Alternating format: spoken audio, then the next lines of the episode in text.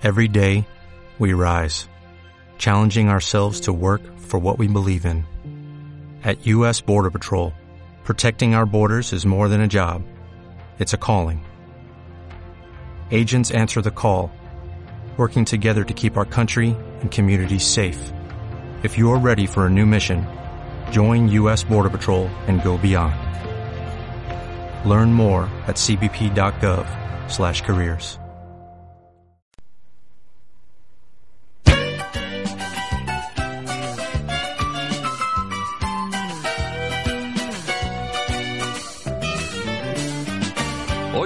puede ser un gran día, plantéatelo así.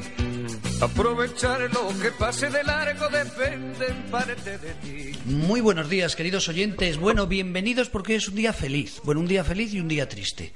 Eh, feliz, ¿por qué? Porque empieza el verano, don Lorenzo. Sí, señor. Ahí es. Don Lorenzo Yaquez, un placer. Igualmente. 21 de junio, empieza el verano. Estamos alegres. Soy José Manuel Dolader y al otro lado está Andrés. Y vamos a hablar hoy de salud en nuestro programa de la salud aquí en la Radio Social La Barandilla. A la vez triste, he dicho alegre y triste porque es un día donde he tenido tristes recuerdos. Tristes recuerdos. 21 de junio, Día Mundial de la ELA. Esclerosis lateral amiotrófica. Yo les recomiendo que vayan a nuestro Facebook de Radio Separado La Barandilla o al mío personal, José Manuel Dolader, poblador, y verán ahí unos escritos que hice en el año 2016. Eh, en uno de los dos sitios, no recuerdo si en el Facebook de la radio o en el mío personal, hablo de un escrito que hice dos meses antes de morirse Fernando Mojena y en otro caso lo dediqué justo unos días después de morirse Fernando Mojena. Fernando Mojena, campeón de España de judo, bueno, una persona extraordinaria, se va de boda y en el viaje de bodas vuelve con un dolor en la espalda, que no sabía qué era. Eh, tras una serie de médicos, de visitas y tal, pues le descubren que tiene ELA, esclerosis lateral amiotrófica. Hoy es el Día Mundial, hoy es un día especial para que todos recordemos y apoyemos a esas 4.000 familias, esas 4.000 personas que tienen ELA en España. Se detectan unas 600, estoy hablando de memoria, unas 600 al año, pero mueren 600 al año. No es que esté estabilizado los 4.000, las 4.000 personas con ELA, sino que las que se reproducen, las que detectan, pues son las que fallecen aproximadamente. Eh, una terrible enfermedad. Y digo que hoy es en honor, no a Fernando, que murió ya en el 2016, en agosto del 2016, yo lo conocí años antes y vi cómo evolucionó su enfermedad, cómo podía andar, era guardia civil. Estuvo trabajando casi a los últimos días de su vida de Guardia Civil. La Guardia Civil de Valdemoro le permitió seguir trabajando en las oficinas.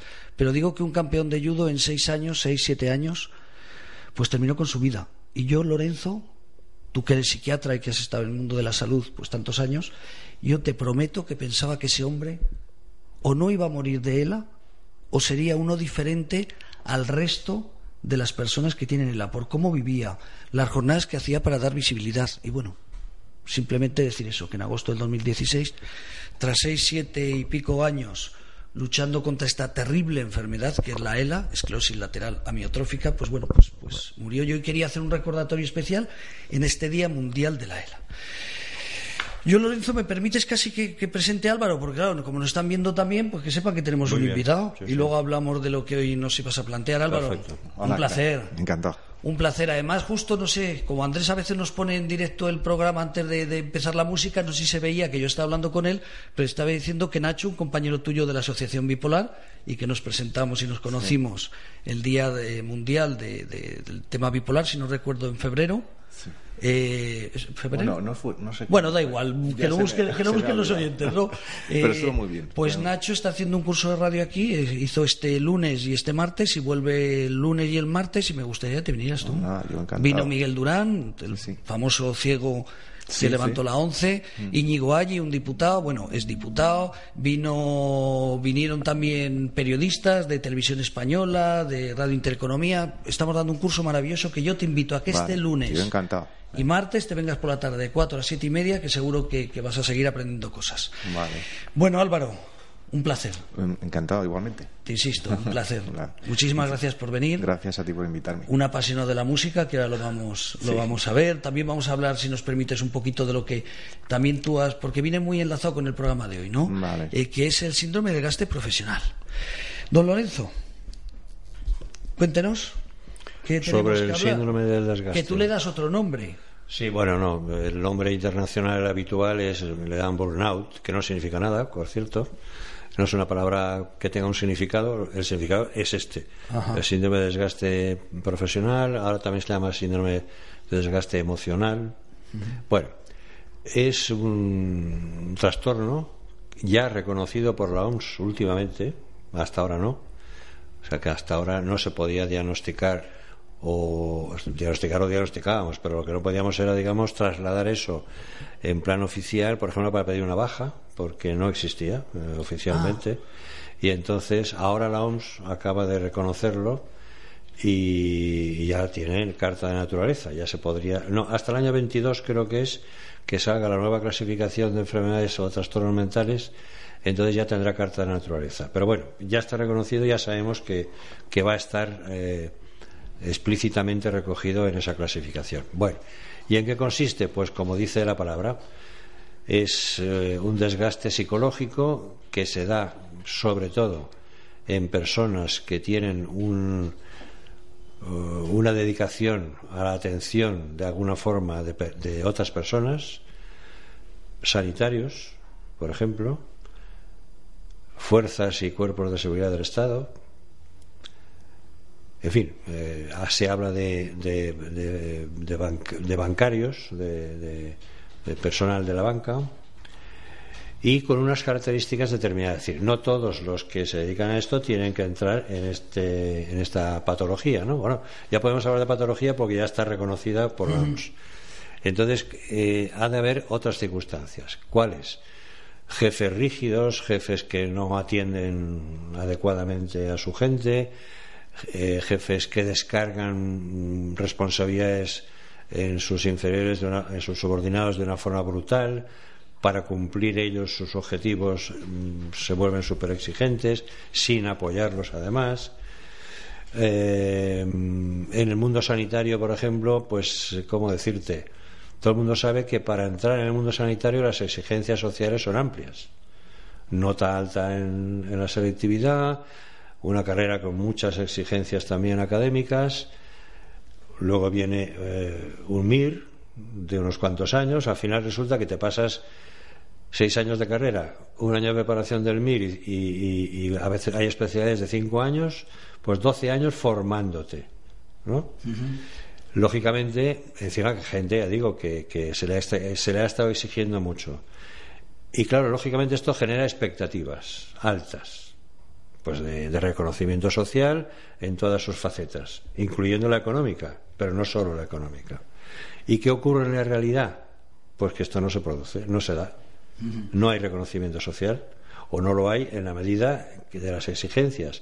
Últimamente, además, con esta moda que ha habido, que está habiendo, de demandas y tal judiciales y todas esas cosas, pues todavía eh, la gente se siente más apretada, ¿no? Yo no y esto genera un estrés aquí, enorme. Aquí a don Lorenzo, ya que voy a hacer así como un corte, porque voy a ver si es que está hablando eh, para defenderse de presión, porque él ha sido presidente de la Sociedad Española de Psiquiatría Legal, coronel, bueno, está claro que es psiquiatra. Entonces, ¿estás haciendo una defensa de tu profesión o no? No. Porque, por ejemplo, un auxiliar eh, que no sea médico ni que haya hecho un MIR, también puede tener un, síndrome del gasto profesional profundo. Te voy a decir.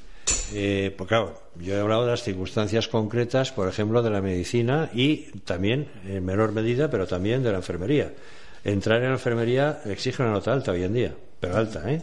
Bueno, ¿y luego qué pasa? Pues son profesionales que, si son profesionales por vocación, están contentos. Pero hay algunas personas dedicadas a esta, esta profesión que en el fondo querrían ser médicos. Pues ya están frustrados el principio. Pero no se creían que era tan exigente el porque También, porque participan de todo lo otro que he dicho, ¿no? De, falta de reconocimiento, etcétera. Y ahora me has planteado el tema de las auxiliares. Las auxiliares están sometidas a una gran presión.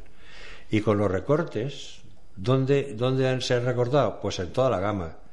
Pero claro, la auxiliar tiene un trabajo generalmente muy físico y evidentemente si recortas personal en esa, en esa gama de personal, pues mm, lo que significa es que sus esfuerzos físicos y de aguantar a la gente, porque claro, la gente aquí cada uno es como es, ¿no?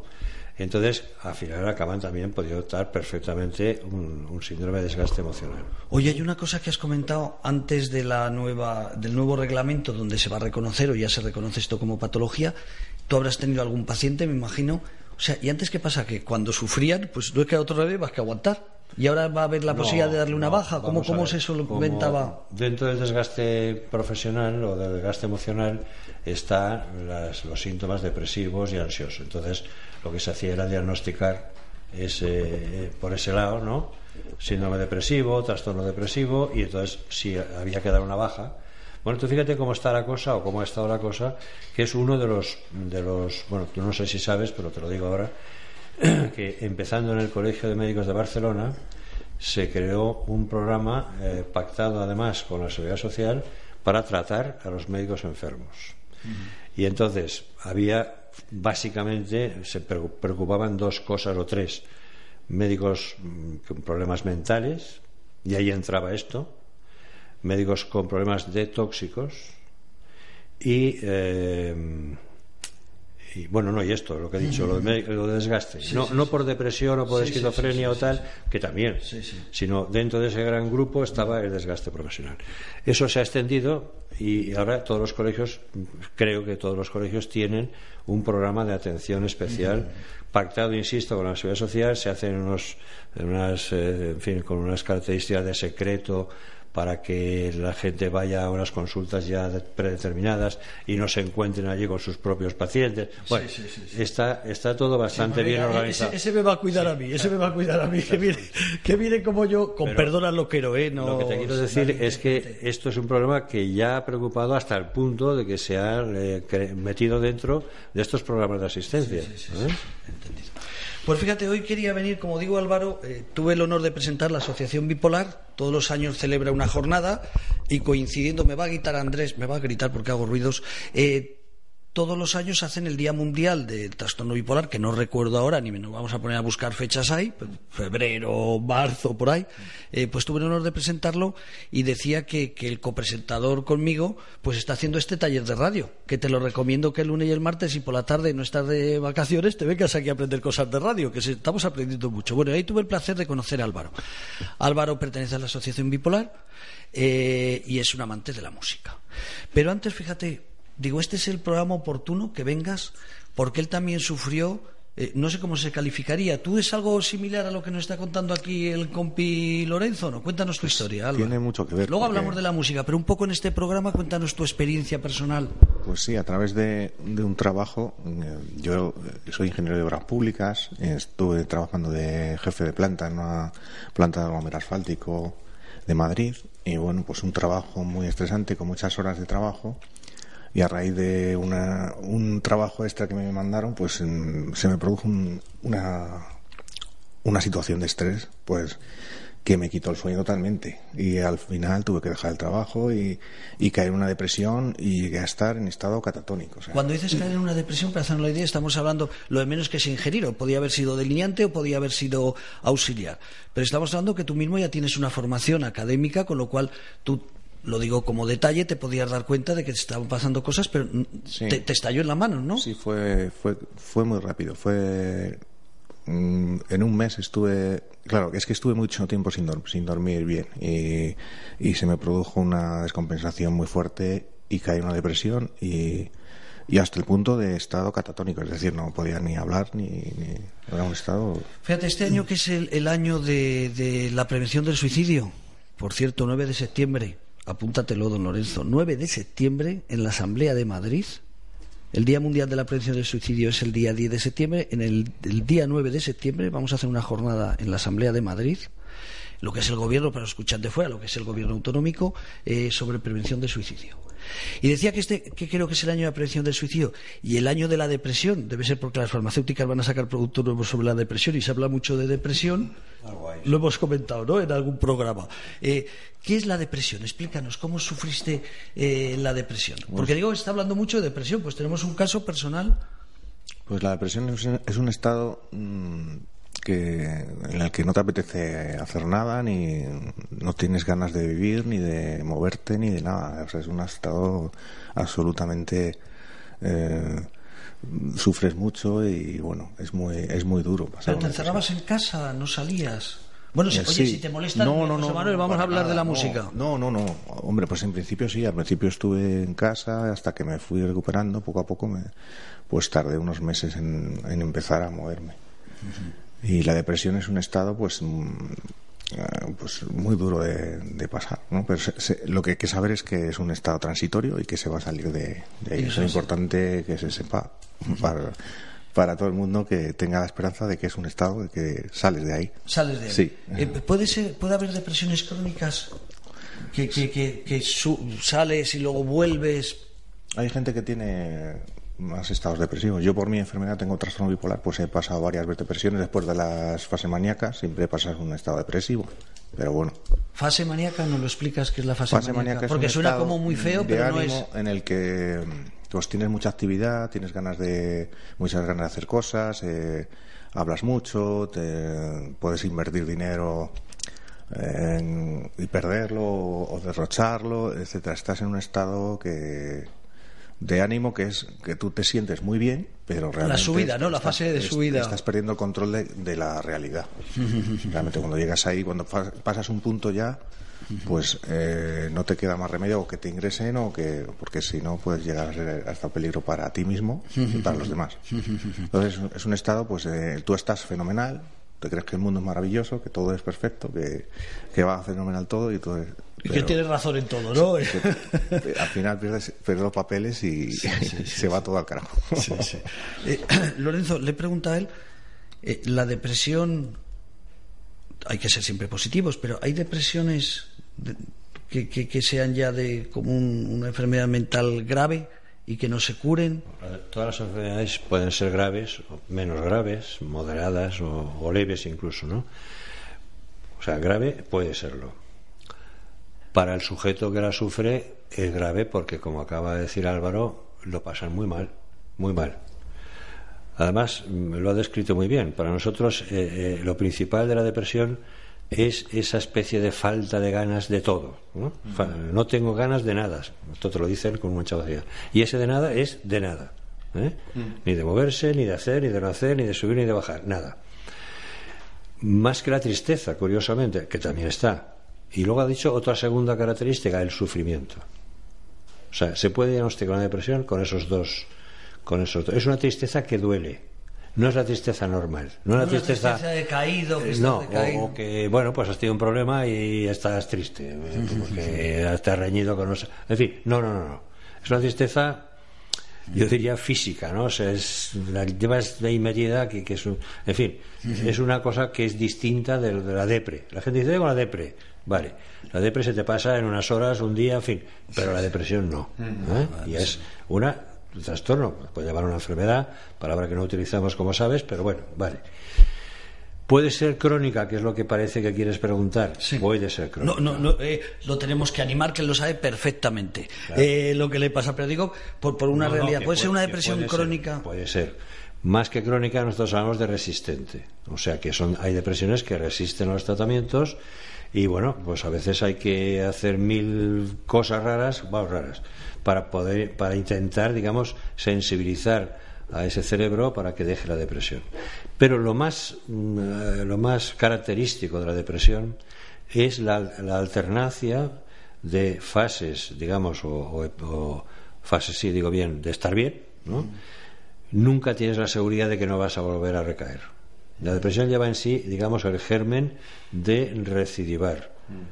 ¿eh? Entonces, no, ni siquiera es necesario que sea bipolar.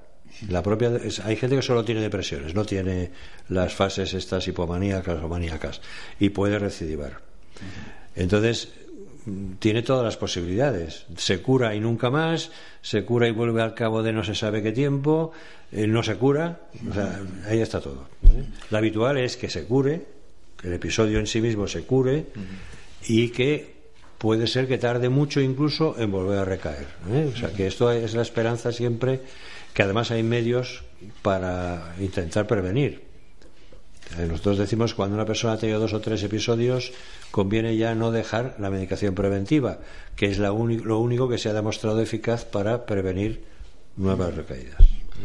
Bueno, fíjate, teníamos hoy una noticia, te hablo de mayo. Yo tengo que darle las gracias antes de nada a Álvaro. Darle las gracias. Eh, porque teníamos una noticia, como no sabemos si vas a poder venir o no, hoy que vamos a hablar de temas de depresión, salía el tema bipolar. ¿Recuerdas que una de las noticias que queríamos agradecer es al tal Kanye West, que es el, el marido de Kim Kardashian? Seguro que le suena esas que salen en la tele con un pompis atractivo, eh, pues es, es, así, es así, la Kim Kardashian, porque es, es, famosa, pues porque tiene una buena pose. Bueno, entonces yo estoy seguro que te suena Álvaro, por ejemplo, ¿verdad que sí? Y cuando he dicho lo de la pose también te has reído porque es verdad. Bueno, pues su marido tiene trastorno de bipolaridad y decía que habría que agradecer a esa persona, personaje con dineros, una, una mujer famosa, eh, que reconozca que tiene pues tuviera diabetes, pues los de la diabetes estarían orgullosos de, de que un personaje así eh, lo dijera, ¿no? Pues en este caso no eres el marido de Kim Kardashian, pero eres una persona que vienes aquí, que sabes que te estamos viendo, que reconozcas que tienes un trastorno bipolar. A la gente trabajamos él como psiquiatra y a la gente que nos preocupamos por ser familiares de personas con problemas de salud mental, pues te tengo que agradecer que des la cara. Claro. Eso de entrada, uh -huh. que eso creo que es muy importante ver que eres una persona muy normalizada. Ahora tenemos que hablar de lo suyo, que ha venido a hablar de su pasión por la música. ¿Te parece, doctor? Tenemos que dejarle. Eh, pero quiero agradecerlo antes de nada y el, el, lo primero que me ha dicho Lorenzo me dice, oye, pues, tendrás que avisar que, que, que, salimos aquí. Yo creo que directo. es muy importante que las personas reconozcan que tienen esta enfermedad y den la cara a todo el mundo, porque si no, si nos echamos atrás vamos a seguir estigmatizados toda la vida. Entonces eh, hay que reconocer que es una enfermedad que tiene el 1 o 2% de la población y es muy importante y que todo el mundo puede llevar una vida normal o estable durante varios largos periodos de tiempo y luego tendrás tus problemas, pero como todos, pues se puede. La verdad es que tú, tú y Carlos Mañas, vaya pareja, ¿no? Carlos Mañas fue premiado en la misma jornada, es una persona con trastorno bipolar que contó en este programa y le dimos el premio Te lo mereces este año, no el anterior, porque es un ejemplo también de persona con trastorno bipolar con dos intentos de suicidio que abiertamente lo contó porque él tiene claro que si se habla de estas cosas como alguien puede puedes ayudar, ¿no? Eh, oye, vamos a hablar de la música, de tu pasión, sí. porque el otro día hablamos, bueno, ¿y ahora qué disfrutas de la vida? ¿O cómo mejor disfrutar pues de la, la, vida? La música me ayuda muchísimo. De hecho, ayer tuve un ensayo con un vecino, un, un compañero que nos vamos ahora de concierto hoy y fue una tarde estupenda. Cuando de... dices que nos vamos de concierto, ¿que os vas de marcha nos, a ver algún vamos, concierto o que vas a tocar? tocar a un pueblo de, de, Zaragoza. ¿A un pueblo de Zaragoza? ¿Dónde? Si yo soy de Zaragoza. Ver, se, llama, se llama, está al lado de. de ¿Al lado de Caspe?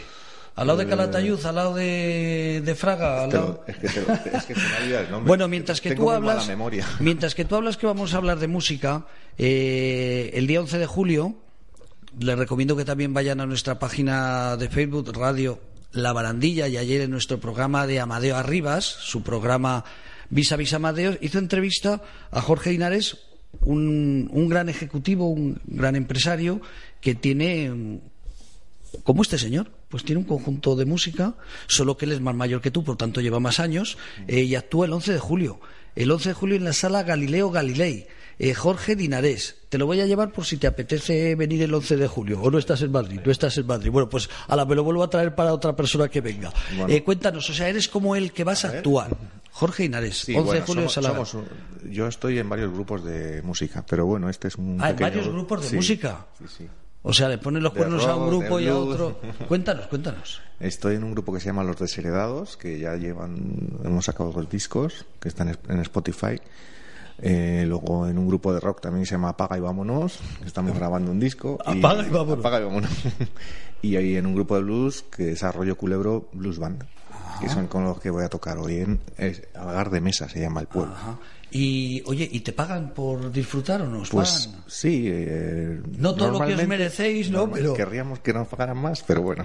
Ah, o sea, vas a hacer un bolo profesional. O sea, no es sí, que sí, te vayas claro. con estos amigos. ¿Cómo has dicho que se llama el conjunto que vais a ir? Arroyo Culebro Blues Band.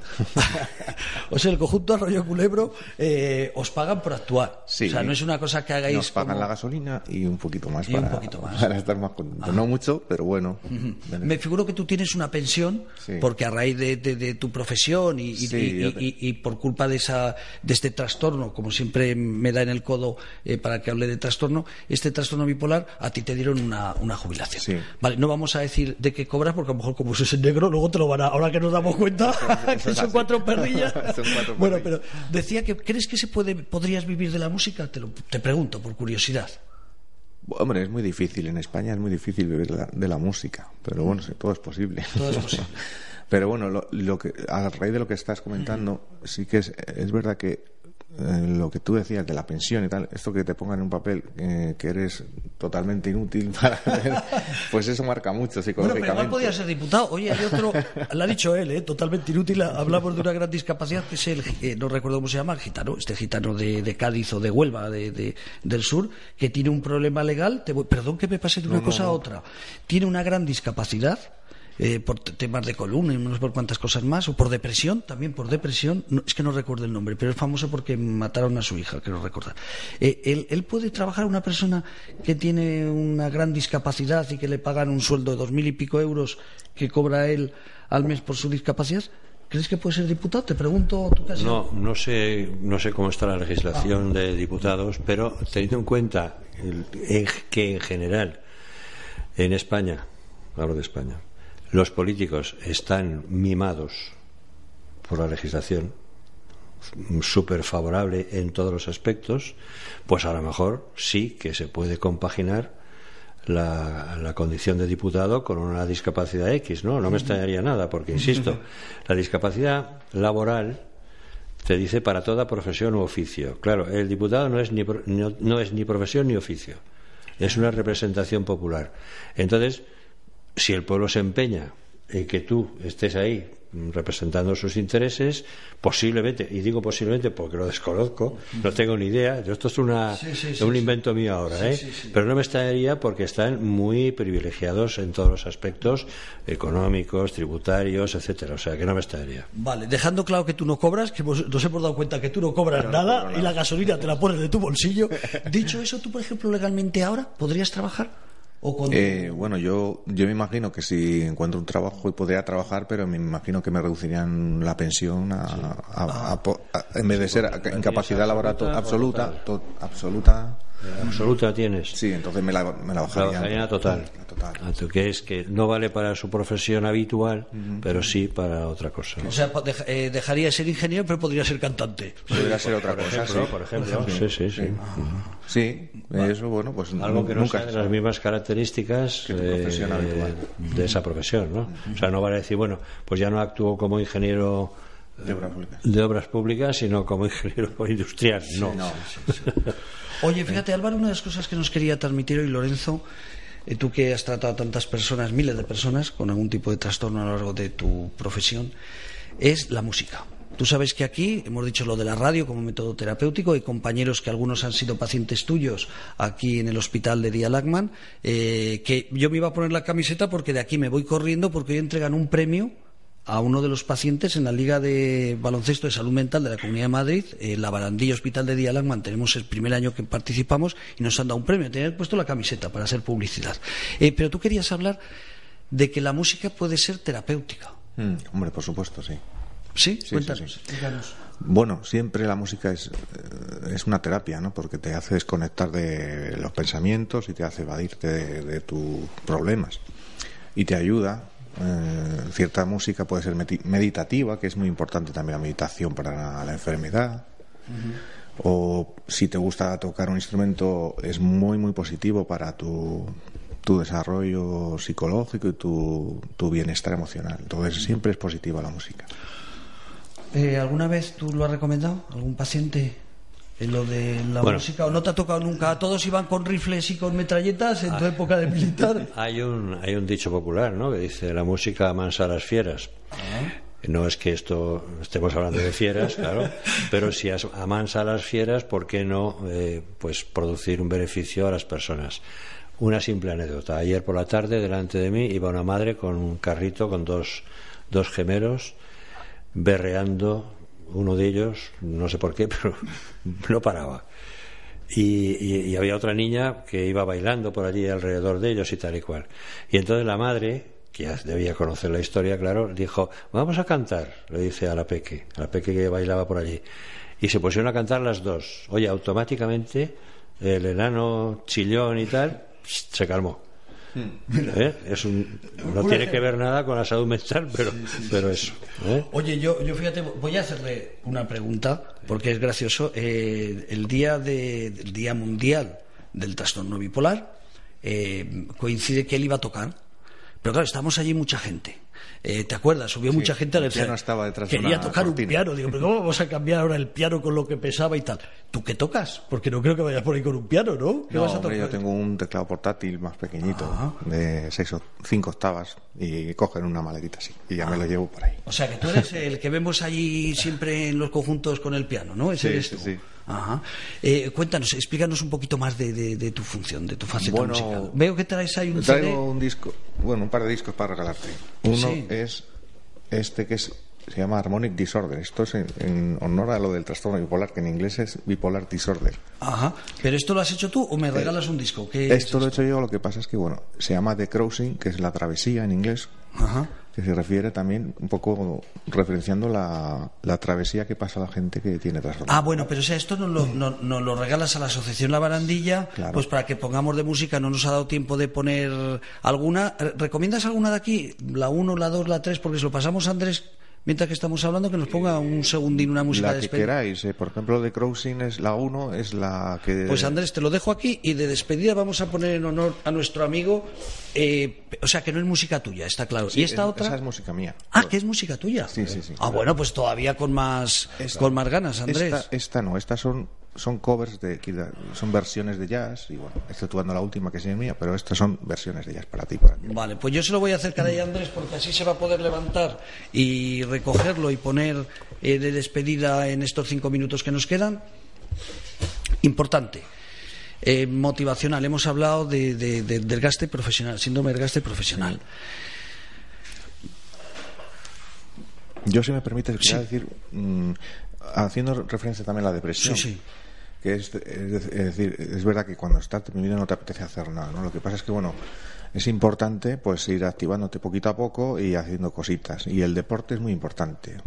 Cuando tenemos un poquito más de ganas, pues es muy importante hacer deporte, pues un poquito, o salir a correr, o, o sea, es- eso que están haciendo en el hospital de Dialaman de crear un equipo de baloncesto para salir a practicar, perdón, a practicar, ensayar los miércoles, se dice así, ensayar los miércoles, y luego jugar los, perdón, Entrenar. Entrenar. entrenar, eso es, y luego jugar los viernes, eso de entrada crees que es algo que tendríamos que hacer todo el mundo, y más si encima tienes algún tipo de depresión o de trastorno. Sí, lo que pasa es que es difícil cuando estás deprimido no te apetece ni salir de casa, entonces hacer deporte mucho menos. Pero bueno, poquito a poco pues Hay que saliendo a caminar y poco a poco pues me- eh, yo admiro mucho a los deportistas porque yo no hago muy poquito deporte, pero bueno, un poquito de bici, un poquito de natación, pero bueno, pero admiro a la gente que ¿Qui- tiene la capacidad para ¿Quién llevas? ¿Tú a. ¿Tú a tu pareja o tu pareja te lleva a ti No, a hacer mi, mi deporte? pareja me saca la bici, me la pone en la puerta y me dice fuera. O sea, te cuida, ¿no? y me cierra la puerta y de una hora y no Sí, vuelvas. sí, tiene- no, no, oye, si fuera fea, me callaría, pero es que tiene una mujer guapísima, ¿eh? Eh, Aprovecho para decirlo así de viaje, por si nos escucha la mujer que lo sepa. O Desde sea, aquí la mando un saludo. Es ella la que te manda, te pone la Eh, bicicleta. pues sí, hace un par de semanas me empezó a, a obligar y ahora lo hago todos los días. Ajá, qué bueno, qué bueno. ¿Alguna otra? Te he visto que tienes unos papelitos. ¿Alguna recomendación que consideres darnos a nuestros oyentes? Bueno, pues eso, el principio, el deporte es, im- es importante. Luego tener tener una, una motivación en la vida por hacer algo, por una ilusión, ¿no? Eso es muy importante. Tener una y si puede ser para ayudar a los demás, pues mucho mejor. Y bueno, también viene muy bien la meditación, que ahora se llama mindfulness, que lo han También eh, lo hacen aquí en el hospital. Muy importante. Y luego, pues también, pues para el trastorno bipolar, el otro día leí que había unos complementos alimenticios, así como el ginseng que viene bien, o hay cosas naturales también que vienen, aparte de la medicación que tomes, que te pueden venir, venir bien. Eh, tengo un amigo, y ya nos, nos vamos, Lorenzo. Tengo un buen amigo que a lo mejor él también conoce con trastorno bipolar, bueno, un buen amigo muy conocido. Eh, él es actor, eh, y recuerdo, creo que en el programa que hablamos de trastorno bipolar lo comentamos, tiene 45, 46 años, y le dije, oye, ¿por qué no haces como Álvaro y sales del armario? Y me dijo, mira, José Manuel, dice a mis 45 años, como cuente que tengo trastorno bipolar, siendo actor, dices que nadie me contrata en una obra que dure más de un mes, por si acaso. Eh, ¿Cómo está la medicina en estos dos últimos minutos? Eh, teníamos que hablar hoy del síndrome del gasto profesional, pero a la vuelta del verano, si quieres, profundizamos más, pero aprovechando que venía nuestro, nuestro buen amigo, ¿se adelanta mucho el trastorno bipolar? La medicina. No, hablo a nivel psicológico, que sí, que está claro. Pero a nivel de medicina, ¿es un trastorno que se vaya adelantando o estamos todavía.? No, bueno, es que mm, el problema está en que no están, no están saliendo desde hace años, digamos. Estamos hablando desde el punto de vista médico. ¿eh? Del punto de vista médico. Porque psicológicamente, vamos, en el campo de la psicología sí que hay, ha ido, han ido saliendo métodos, tal pero hablo como médico. Entonces, no están saliendo grandes novedades en la medicación que se utiliza.